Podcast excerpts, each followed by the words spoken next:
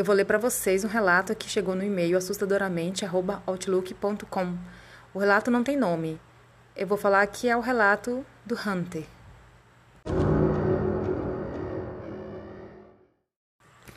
Me chamo Hunter, moro em uma cidade no interior de São Paulo, uma cidade grande, podemos dizer. Tenho uma vida estressada, tenho insônia, não consigo dormir cedo e quando vou dormir já está quase na hora de ir para o trabalho. Então vou sempre com sono, mas já fazem anos que vivo nessa vida que já me adaptei, entre aspas, a isso. E quando chego no trabalho, o dia realmente começa a ficar insuportável. Vejo coisas que, que seriam bem estranhas para um humano normal. Acho que isso me fez perder a sanidade mental. Então, quando finalmente saio do trabalho, vou para casa mas nesse dia específico aconteceu uma coisa que nunca irei me esquecer.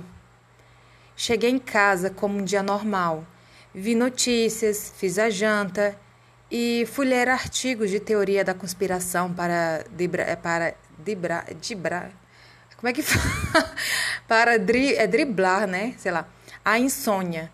Mas quando estava lendo, ouvi um barulho estranho vindo da área. Era por volta das 2h36 da manhã da madrugada, um silêncio absoluto. Sou um homem que vive sozinho quase minha vida inteira em uma casa de 340 metros deixado de herança de meus avós. Então, quando ouvi os barulhos, peguei minha 40 e segui para o lugar uh, onde ouvi os barulhos.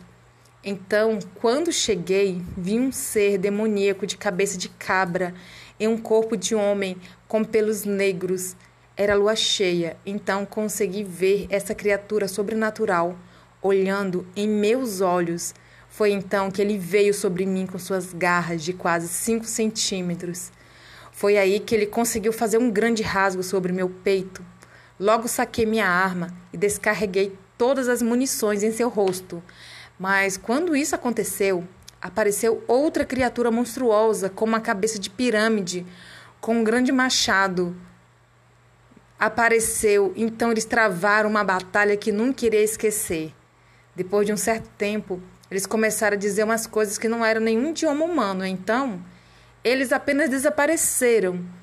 Depois desse dia, sempre ouço coisas e vejo um homem na minha porta quando chego em casa.